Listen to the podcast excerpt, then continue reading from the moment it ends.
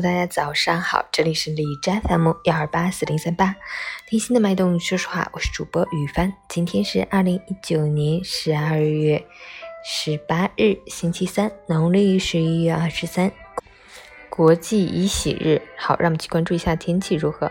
哈尔滨晴，零下十三到零下二十四度，西风二级，天气晴好，气温大幅下降，天宁地风，冰冷刺骨。主干道上溜滑锃亮，小马路和小区里积雪覆盖，冰城处处添堵，时时上演行路难。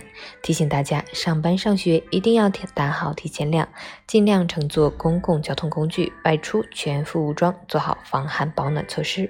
无论是步行还是驾车，都要多加小心，时刻注意交通安全。截止凌晨六时，哈市的 AQI 指数为三十七，PM 二点五为二十六，空气质量优。陈谦老师心语：每天早上醒来，打开心灵的窗户，让阳光照射进来，你的心中便会亮堂堂。即便是在任何季节，也不会觉得孤单寒凉。